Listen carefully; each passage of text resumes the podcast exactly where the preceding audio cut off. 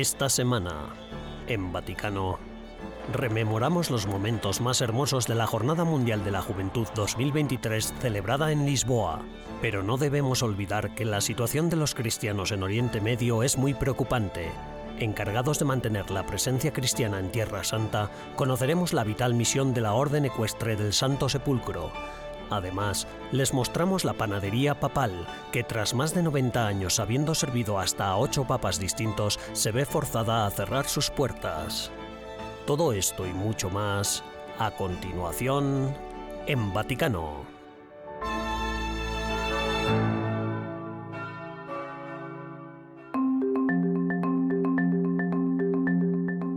Viernes 25 de agosto, el Papa Francisco conversó en el Vaticano con Katalin Novak, presidenta de Hungría, sobre los valores familiares, la libertad religiosa y la guerra en Ucrania. Según un comunicado de la oficina de prensa de la Santa Sede, en el encuentro, de unos 45 minutos de duración, el Papa y Novak hablaron sobre la situación humanitaria en Ucrania y los esfuerzos para poner fin al conflicto. El comunicado, además, añadía que se trataron algunos temas de interés común, como la familia y los valores cristianos. Novak, de 45 años y madre de tres hijos, es presidenta de Hungría desde mayo de 2022. Es la primera mujer presidenta en la historia del país.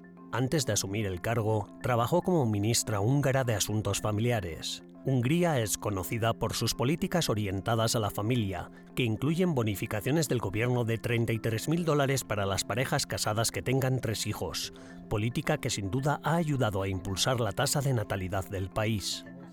Novak se reunió por última vez con el Papa Francisco la pasada primavera en Budapest, durante el viaje que el pontífice realizó a Hungría del 28 al 30 de abril.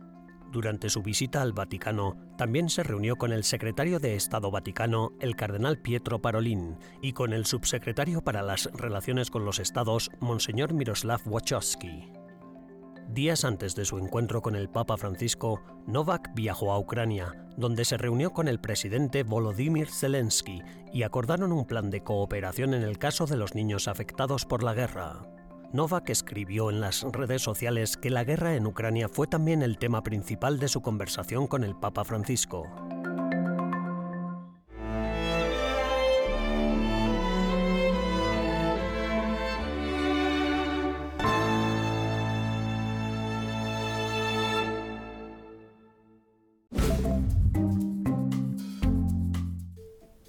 Hola y bienvenidos a las actualizaciones vaticanas de esta semana, las noticias más importantes del Papa Francisco y el Vaticano.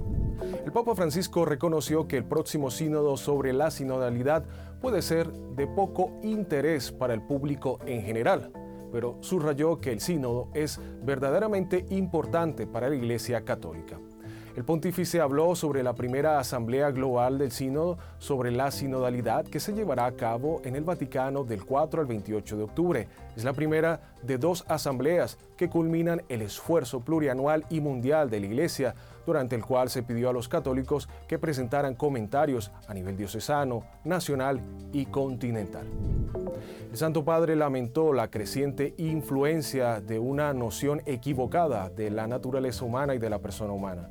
Una noción continuó en el discurso dirigido a abogados del Consejo de Europa que debilita su protección y gradualmente abre la puerta a graves abusos bajo el semblante del bien.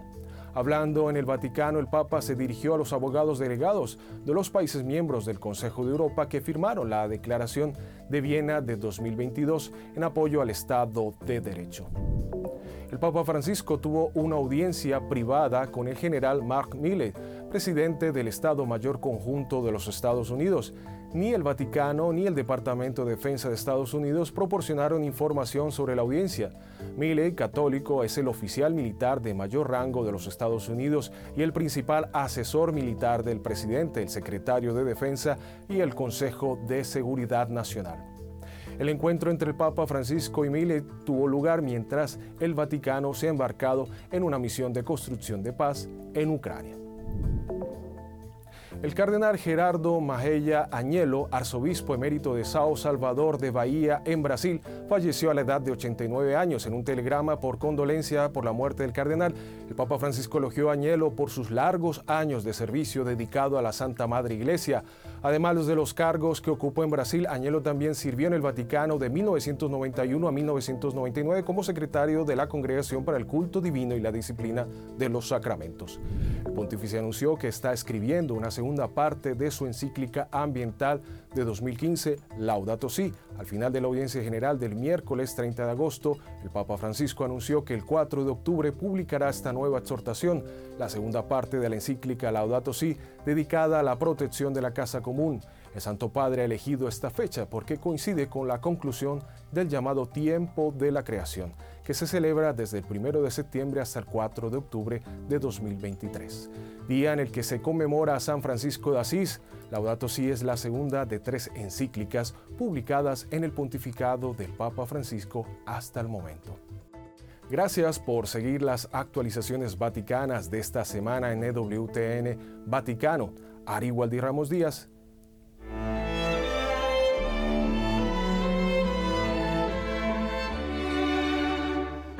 En breves instantes regresamos con más en Vaticano.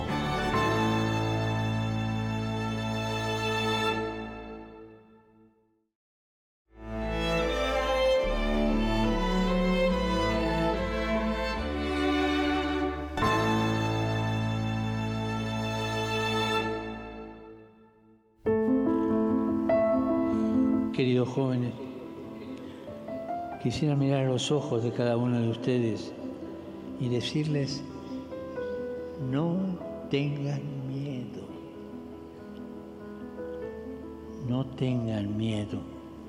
Es más, les digo algo muy hermoso.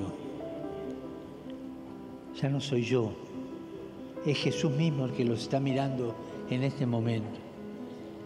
Los está mirando. Él los conoce conoce el corazón de cada uno de ustedes, conoce la vida de cada uno de ustedes, conoce las alegrías, conoce las tristezas, los éxitos y los fracasos. Conoce el corazón de ustedes, ve vuestros corazones. Y Él hoy les dice, aquí en Lisboa, en esta jornada mundial de la juventud, no tengan miedo, no tengan miedo anímense, no tengan miedo. El 6 de agosto, el Papa Francisco clausuró la Jornada Mundial de la Juventud 2023 con una misa en el Parque Tejo de Lisboa ante un millón y medio de jóvenes de todo el mundo, así como 10.000 sacerdotes y 700 obispos. La Jornada Mundial de la Juventud de 2023 fue la decimosexta edición del Encuentro Internacional de Jóvenes iniciado por el Papa San Juan Pablo II en Roma en el año 1986. Se pretendía que fuera un encuentro internacional de jóvenes, de edades comprendidas entre los 16 y los 35 años, con el Papa, y que tuviera lugar cada dos o tres años en diferentes ciudades de todo el mundo, la Jornada Mundial de la Juventud es una expresión de la Iglesia Universal y un importante momento de evangelización para el mundo de los jóvenes. Esta Jornada Mundial de la Juventud era la cuarta a la que asistía el Papa Francisco y, en su habitual rueda de prensa durante el vuelo de regreso de Lisboa, dijo que era la mejor a la que había asistido hasta el momento. Cuando le preguntaron por qué pensaba que habían asistido tantos jóvenes, respondió, y jóvenes son religiosos. Son religiosos, buscan una fe que no sea hostil, que no sea artificial, que no sea legalista. Buscan un encuentro con Jesucristo. E, e questo non è facile. El tema de esta Jornada Mundial de la Juventud procede del Evangelio de Lucas. Después de que el ángel Gabriel anunciara a María que daría a luz al Hijo de Dios, María fue a visitar a su prima Isabel. El Papa Francisco reflexionó sobre que María podría haberse centrado en sí misma y en sus propias preocupaciones y temores sobre su nueva condición. En cambio, se confió completamente a Dios. Sus pensamientos se volvieron hacia Isabel, se levantó y salió al mundo de la vida y del movimiento, y partió rápidamente como peregrina y faro de esperanza. Así, el lema de la JMJ 2023 fue María se levantó y salió deprisa. La Virgen no se volvió hacia sí misma, hacia dentro, sino hacia afuera, yendo al encuentro de su prima Isabel, siguiendo el deseo de Dios para su vida. La Jornada Mundial de la Juventud se celebró del 1 al 6 de agosto. El Santo Padre llegó el 2 de agosto, la agenda del Papa consistió en una ceremonia de bienvenida el 2 de agosto en el Palacio Nacional de Belém. El 4 de agosto, el Papa Francisco dirigió el Via Crucis en la colina do Encontro, en el Parque Eduardo VII. El 5 de agosto, el Papa Francisco rezó por la paz y consagró la Iglesia y el mundo a la Santísima Virgen María durante el rosario que el Santo Padre rezó en el santuario de Nuestra Señora de Fátima. Había 200.000 personas presentes. El 5 de agosto hubo una vigilia con jóvenes en el campo de Gracha, en el Parque Tejo, a la que asistieron un millón y medio de jóvenes. Al día siguiente, el 6 de agosto, tuvo lugar la misa de la Jornada Mundial de la Juventud en el mismo lugar. En la misa de clausura de la Jornada Mundial de la Juventud de este año, el Papa Francisco retó a los jóvenes a preguntarse, ¿qué nos llevaremos al valle de nuestra vida cotidiana? Basándose en el Evangelio del día, el Santo Padre propuso tres palabras, brillar, escuchar y no tener miedo. También hoy nosotros necesitamos algo de luz, un destello de luz que sea esperanza para afrontar tantas oscuridades que nos asaltan en la vida, tantas derrotas cotidianas, para afrontarlas con la luz de la resurrección de Jesús porque Él es la luz que no se apaga, es la luz que brilla aún de noche. Nos volvemos luminosos, brillamos cuando acogiendo a Jesús aprendemos a amar como Él. Amar como Jesús, eso nos hace luminosos. Eso nos lleva a hacer obras de amor. Aunque esta Jornada Mundial de la Juventud de Lisboa haya terminado, lo ha hecho con una invitación a desplazarse a dos lugares para dos acontecimientos. El Año Jubilar 2025 en Roma y la Jornada Mundial de la Juventud en Seúl, Corea del Sur, en 2027. En Seúl.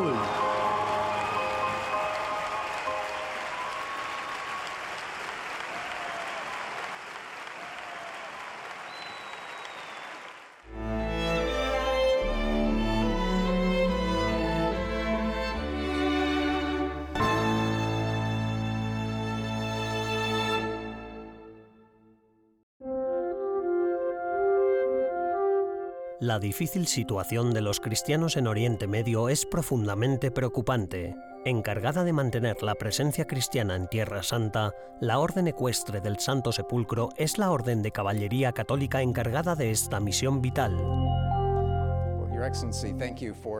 El doctor Matthew Bunsen, vicepresidente de EWTN Noticias, conversa con Leonardo Visconti di Modrone, gobernador general de la Orden, para desvelar sus iniciativas. Dimodrone arroja luz sobre el inquietante declive del cristianismo en Tierra Santa y sus causas subyacentes. Además, aporta datos sobre su desempeño centrado en el Palazzo de la Rovere de Roma. Me gustaría iniciar planteándote una pregunta acerca de tu visión para la Orden del Santo Sepulcro.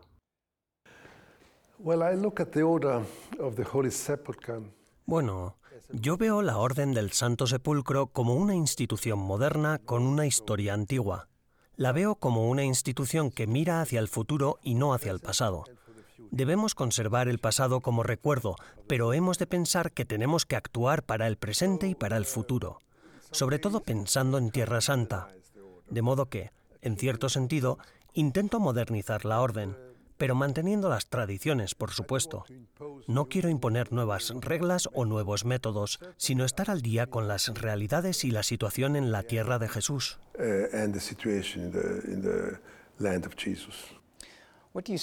¿Cuáles consideras que son los objetivos más significativos tanto para la orden como para sus miembros? Sin duda que para la orden es mantener la presencia cristiana en Tierra Santa presencia que está siendo presionada por razones de diversa índole, por ejemplo, sufrió tremendamente debido al COVID en estos últimos dos años. Y ahí es donde dirigimos mayormente nuestros esfuerzos. Y, por supuesto, es un esfuerzo compartido entre todos los miembros.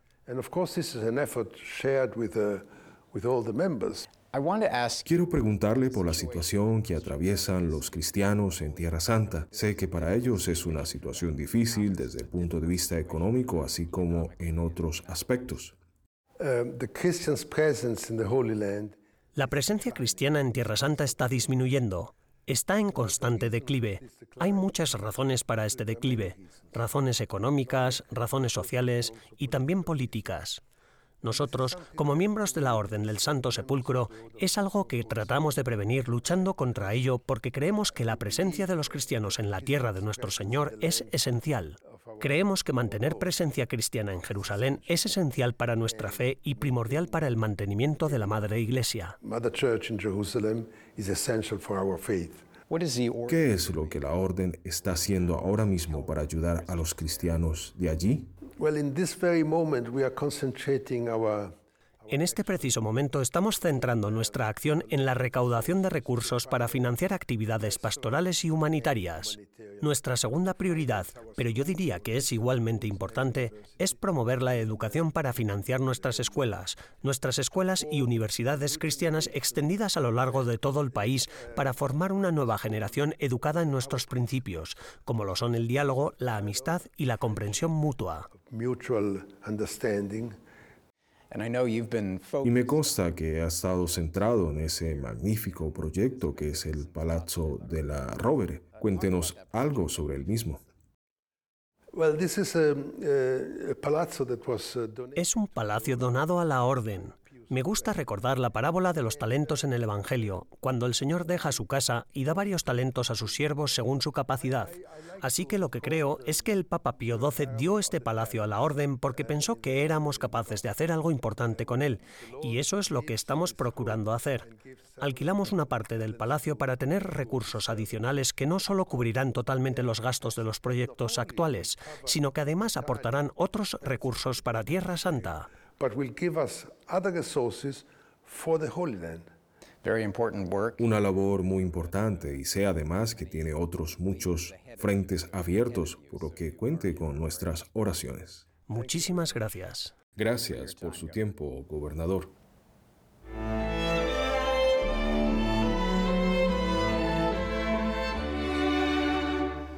Tras una breve pausa, regresamos con más en Vaticano.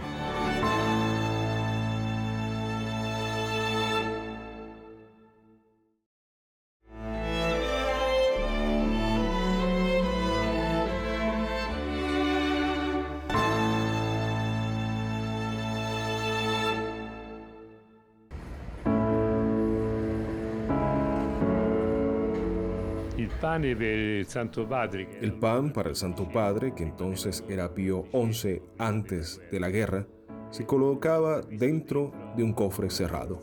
Y mi abuelo y mi padre tenían la llave. Lo abrían, metían el pan y lo cerraban. La otra llave estaba en el apartamento papal. Esta práctica duró todo el pontificado. Siempre el pontificado. Situado a pocos metros del Vaticano, el barrio Borgo Pío ha experimentado una transformación hasta el punto de que ya no se caracteriza por la pobreza.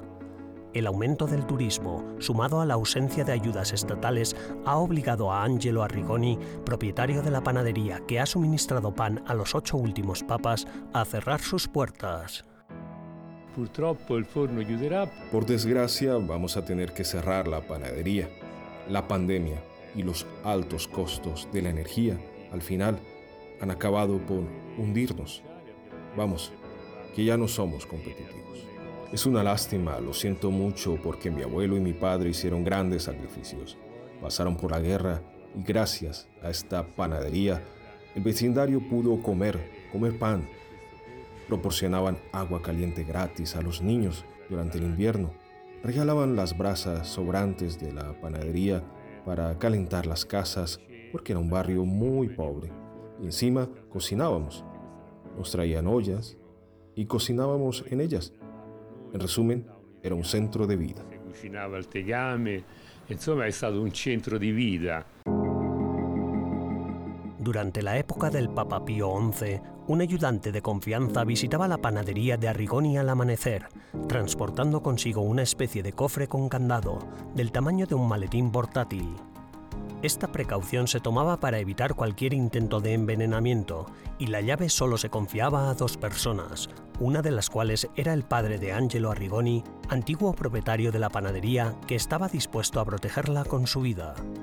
El panadero colocaba en el cofre el pan bienes preferido de Aquile Ratti, elegido pontífice el 6 de febrero de 1922. Posteriormente, el pan se entregaba a las monjas al servicio del Papa, que tenían la otra llave del apartamento papal. Cada pontífice tenía preferencia por un tipo específico de pan. San Juan Pablo II, cuando le preguntaron qué tipo de pan le gustaría que le preparasen, respondió, el pan que comen mis trabajadores. El personal de Angelo enviaba al Santo Padre cinco rosetas, un simple pan inflado y cinco chiriole, un pan romano clásico. Veniva Ratzinger, però io non sapevo che era Ratzinger solía venir, pero yo no sabía que era Ratzinger. Por aquel entonces era cardenal, pero siempre vestía como un cura normal. Venía a elegir el pan. Normalmente cogía el pan integral, el que no lleva levadura, que era una de nuestras especialidades. No venía todos los días, sino unas dos o tres veces por semana. Más tarde, cuando se convirtió en papa, como era la costumbre, llamábamos al apartamento papal, aunque supiéramos qué quería, y pedíamos la cantidad y el tipo de pan que deseaba. Una vez, cuando una monja fue a preguntar al Santo Padre, volvió avergonzada y me dijo, no, lo siento, el Santo Padre tiene su propio panadero en el Borgo. Por lo que le contesté, hermana, soy yo el panadero. Y ella me dijo, entonces ya sabe lo que le gusta al Papa. Sí, lo sé, pero tengo que llamarle yo. Así es como seguimos sirviéndole, incluso cuando era Papa emérito, casi hasta el final. Cuando llegó el Papa Francisco, Angelo y su equipo empezaron a investigar cuál era el pan más común en Argentina para tenerlo listo.